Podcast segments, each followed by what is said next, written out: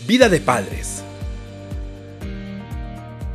Un podcast especializado en pediatría y desarrollo de los niños. El doctor Jorge Martínez Vázquez despejará sus dudas en temas infantiles.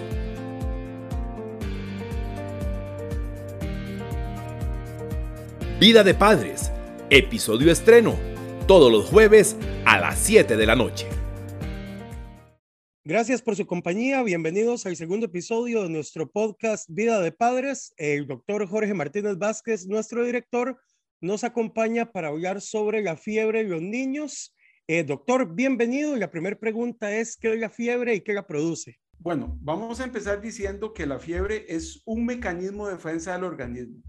Nosotros tenemos en el cerebro un termostato. Ese termostato es un, un como un control en el cual una vez que se libera una sustancia que se llama el pirógeno endógeno, ya sea porque llegó un virus, porque llegó una bacteria, puede ser una vacuna, este pirógeno endógeno estimula el termostato y el termostato sube la temperatura, primero a nivel del cerebro y después se va a manifestar a nivel de la, del cuerpo. Esta temperatura generalmente va a estar regulada, la temperatura corporal, por este termostato y es muy importante tener presente que a lo largo del día la temperatura va a variar. Y cuando la temperatura excede los 37.5 grados, nosotros empezamos a hablar de fiebre. Ahora, la temperatura corporal puede fluctuar debido a diferentes cosas, como por ejemplo si el niño corre, si el niño está ejercitándose o juega, o si tenemos exceso de abrigo, también puede ocurrir este fenómeno.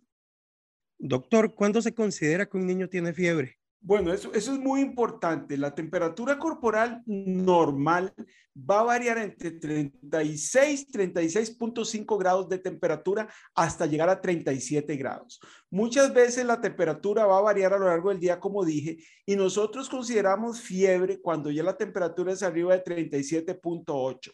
Antes lo llamamos febrícola.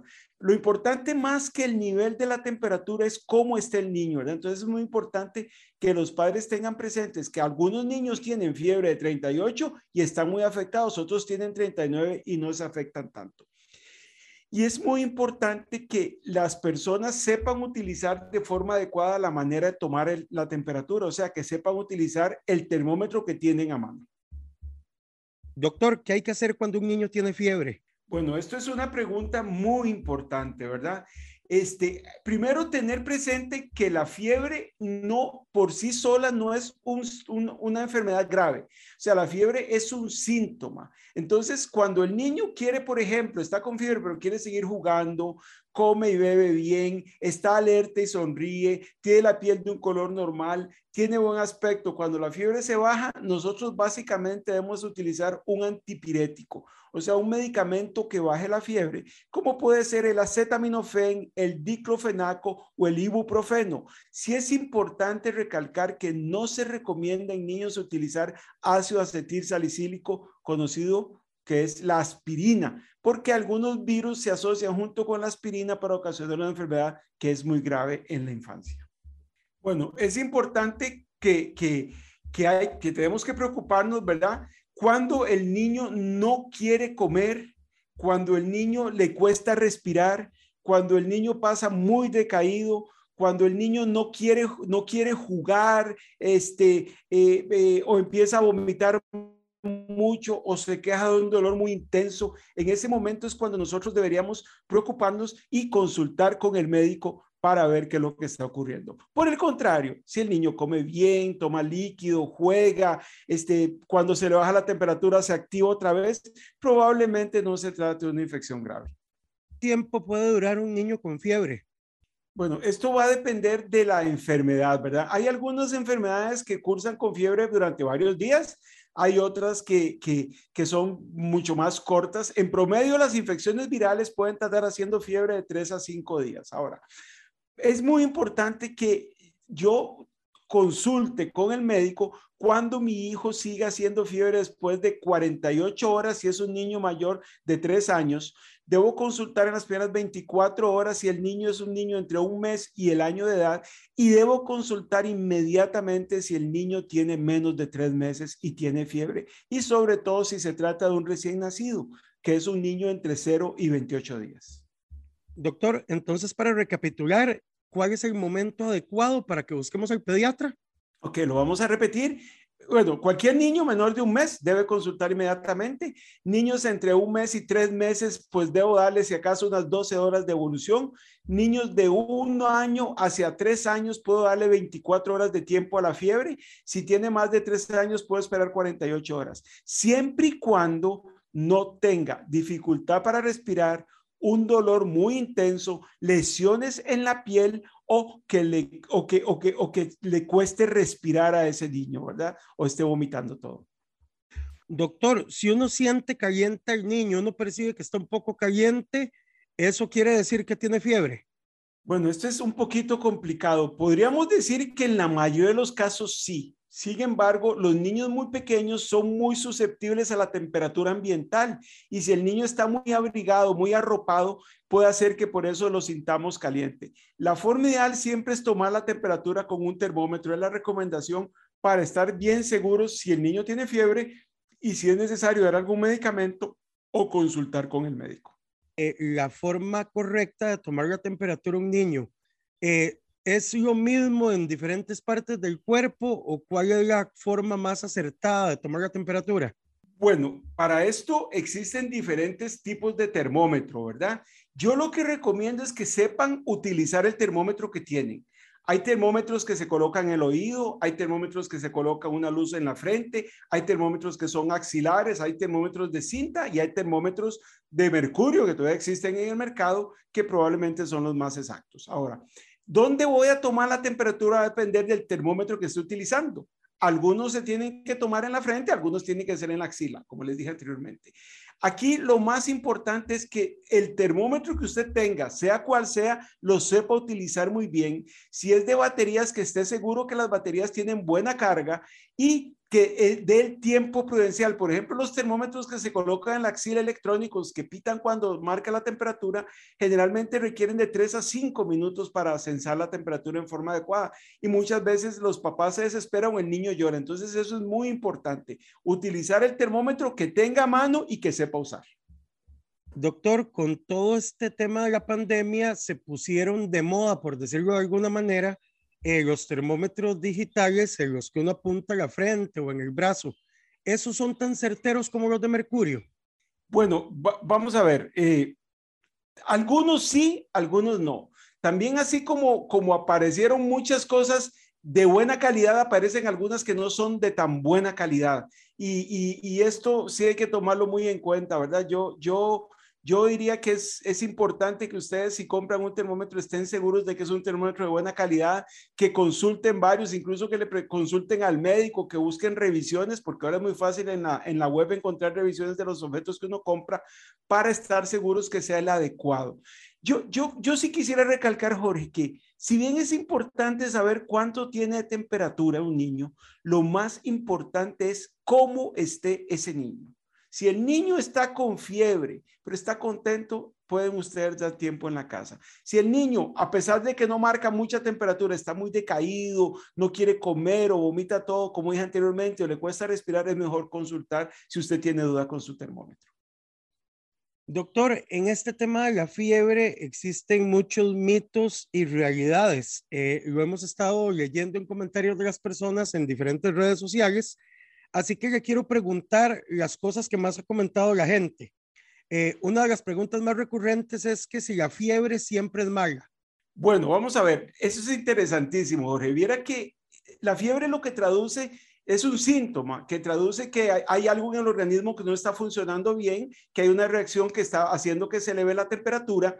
Sin embargo, está muy bien demostrado que la fiebre es un mecanismo de defensa del organismo también. E incluso si uno revisa la literatura médica, hay muchos autores que recomiendan no bajar la fiebre ya que produce una elevación de los de los anticuerpos, de las inmunoglobulinas, hasta 20 veces por cada grado de temperatura que sube de, de la basal. Entonces, si uno lo ve desde ese punto de vista, podemos decir que no siempre es mala, más bien es algo que nos avisa que algo no está bien y a veces los padres se, se desesperan más por bajar la fiebre que por encontrar la causa que la está produciendo. Es que si la fiebre se debe bajar lo antes posible porque si no puede producir daño cerebral. Bueno, en realidad este, no, no, nosotros no vamos a tener un daño cerebral por la fiebre en sí. Hay que diferenciar muy bien la fiebre, que es la que se produce por infecciones, por vacunas, etcétera, de la hipertermia, que es la que se produce, por ejemplo, en aquel caso del niño que dejaron encerrado en un carro al sol y que se calentó, que sí puede ocasionar un daño en el cerebro de ese niño. Entonces, eso hay que tomarlo muy en cuenta, que la fiebre por sí sola no va a dañar el cerebro. Ahora, si la fiebre es ocasionada por una meningitis, pues sí puede terminar ocasionando alguna alteración a nivel cerebral, pero eso ya es por la enfermedad y no por la fiebre. Doctor, otra pregunta eh, de los padres en este tema sobre la fiebre es que si al niño se le debe de bañar o abrigarlo en exceso para bajar la temperatura. Bueno, esto es muy importante. Primero, existen los medios físicos para disminuir la temperatura. Sin embargo, si nosotros nos vamos a lo que hablé al inicio, de que el problema inicial es en el termostato, bañar al niño lo que va a hacer es bajar la temperatura a nivel del cuerpo y no del termostato. Entonces, a veces hay una elevación muy brusca que incluso puede ocasionar convulsiones por fiebre. Ahora, el baño, pues no, no hay problema de que el niño se bañe cuando, eh, cuando está enfermo. Si yo lo quiero bañar, pues debo hacerlo baño rápido con agua tibia principalmente. Ahora, con respecto a la ropa, al contrario, cuando el niño está con fiebre alta, es mejor quitarle ropa, que no esté muy abrigado. Ahora, la fiebre, Jorge, tiene dos fases. Una fase en la cual el niño va a tener los calofríos, va a temblar, donde ahí yo sí debería calentarlo, ponerle bastante ropa. Y una vez que él se caliente, más bien se la tengo que quitar. Doctor, otra de las consultas es que si es cierto que la fiebre alta eh, puede provocar meningitis. No, la fiebre no provoca meningitis, la meningitis provoca fiebre. Es, es, es, la fiebre es un síntoma de una meningitis. La meningitis es una infección que en su proceso desencadena fiebre, pero la fiebre no desencadena la meningitis. Perfecto. ¿Es cierto que el alcohol en compresas baja la temperatura? No, no, no, no es cierto. Vamos a ver, es cierto que uno puede bajar la fiebre con compresas con alcohol, pero no está indicado. No es conveniente hacerlo ya que estas compresas, este, primero el alcohol se puede absorber por la piel. En segundo, volviendo al mecanismo que hablamos anteriormente, lo que hago es bajar la fiebre a la temperatura del cuerpo, no bajo la temperatura a nivel de termostato y va a haber un rebote posteriormente. Pero sí, alcohol definitivamente no es recomendado. Perfecto, doctor. Entonces, nada de alcohol otra de las consultas recurrentes es que si un niño está con fiebre, eh, debería consumir más líquidos.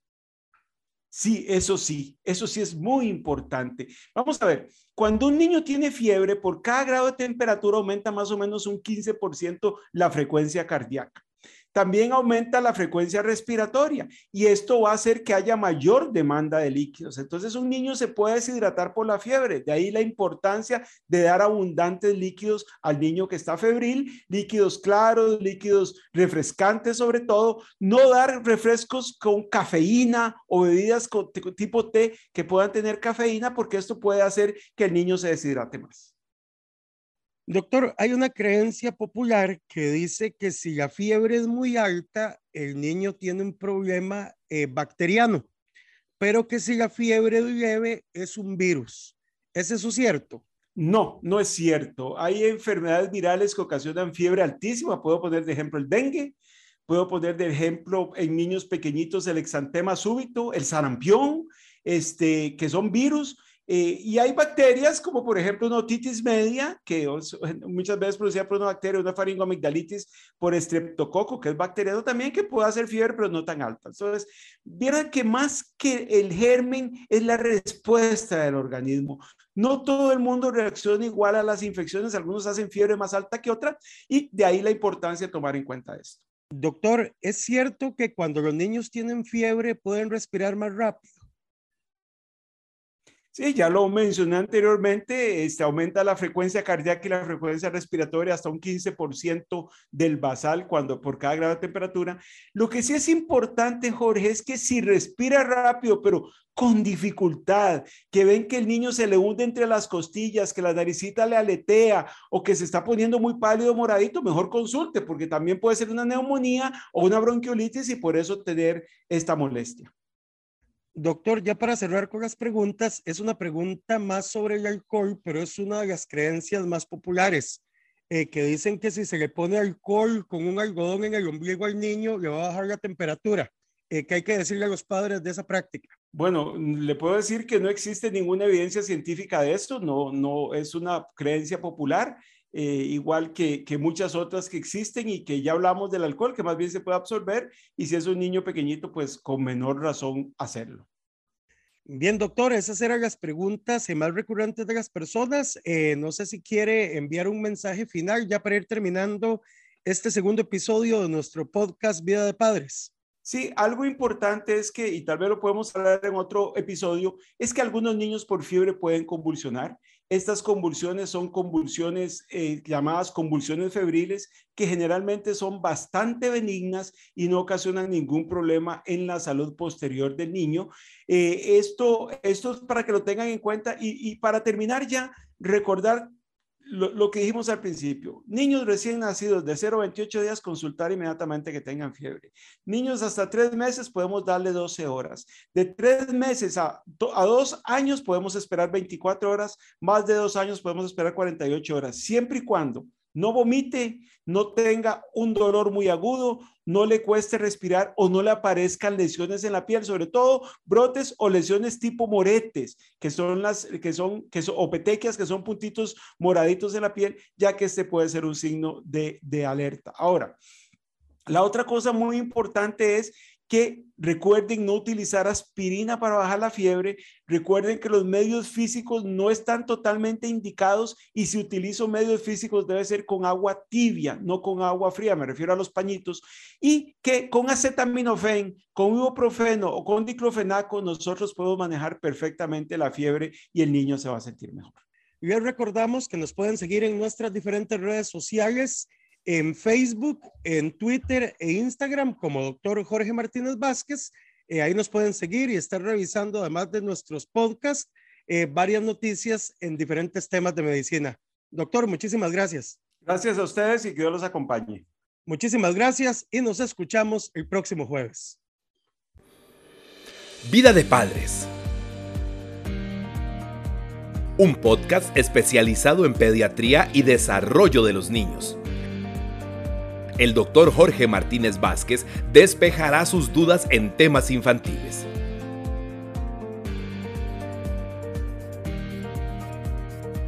Vida de Padres, episodio estreno, todos los jueves a las 7 de la noche.